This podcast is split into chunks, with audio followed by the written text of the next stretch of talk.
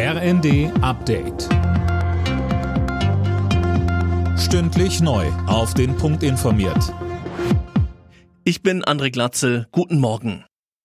Elon Musk will Twitter nun doch nicht kaufen. Der Tesla-Chef und reichste Mann der Welt hat den 44 Milliarden Dollar Deal platzen lassen. Er wirft dem Kurznachrichtendienst einem Schreiben seiner Anwälte nach vor, ihm nicht alle angeforderten Informationen zu Spam- oder Fake-Accounts bei Twitter gegeben zu haben. Twitter kündigte juristische Schritte gegen Musk an und will den Kauf so erzwingen. Nachdem Deutschlands wichtigster Gasimporteur Unipa gestern offiziell einen Antrag auf Staatshilfen gestellt hat, bekräftigt Kanzler Scholz, wir werden Unipa retten. Darauf kann sich das Unternehmen, darauf kann sich die Belegschaft, aber darauf können sich auch alle in Deutschland verlassen, die ja wissen, dass das ein Unternehmen ist, das für die Versorgung großer Teile der Wirtschaft und äh, vieler Verbraucherinnen und Verbraucher eine große Bedeutung hat.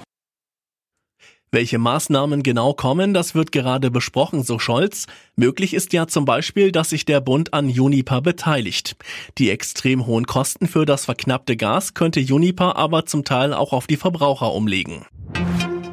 Der Deutsche Mieterbund befürchtet wegen der Gaskrise den finanziellen Kollaps von Millionen Haushalten.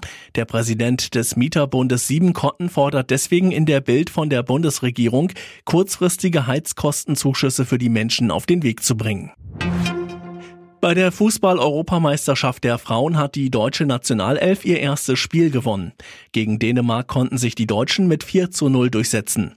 Kapitänin Alexandra Popp sagte nach dem Spiel im ZDF, ich kann es gar nicht glauben, um ehrlich zu sein. Ich, ich, bin mega, mega froh, diese Zeit, Spielzeit zu be bekommen zu haben, die äh, ja dann noch ein Tor zu machen. Und grundsätzlich bin ich froh, dass wir so einen Auftaktsieg vor allem hingelegt haben. Alle Nachrichten auf rnd.de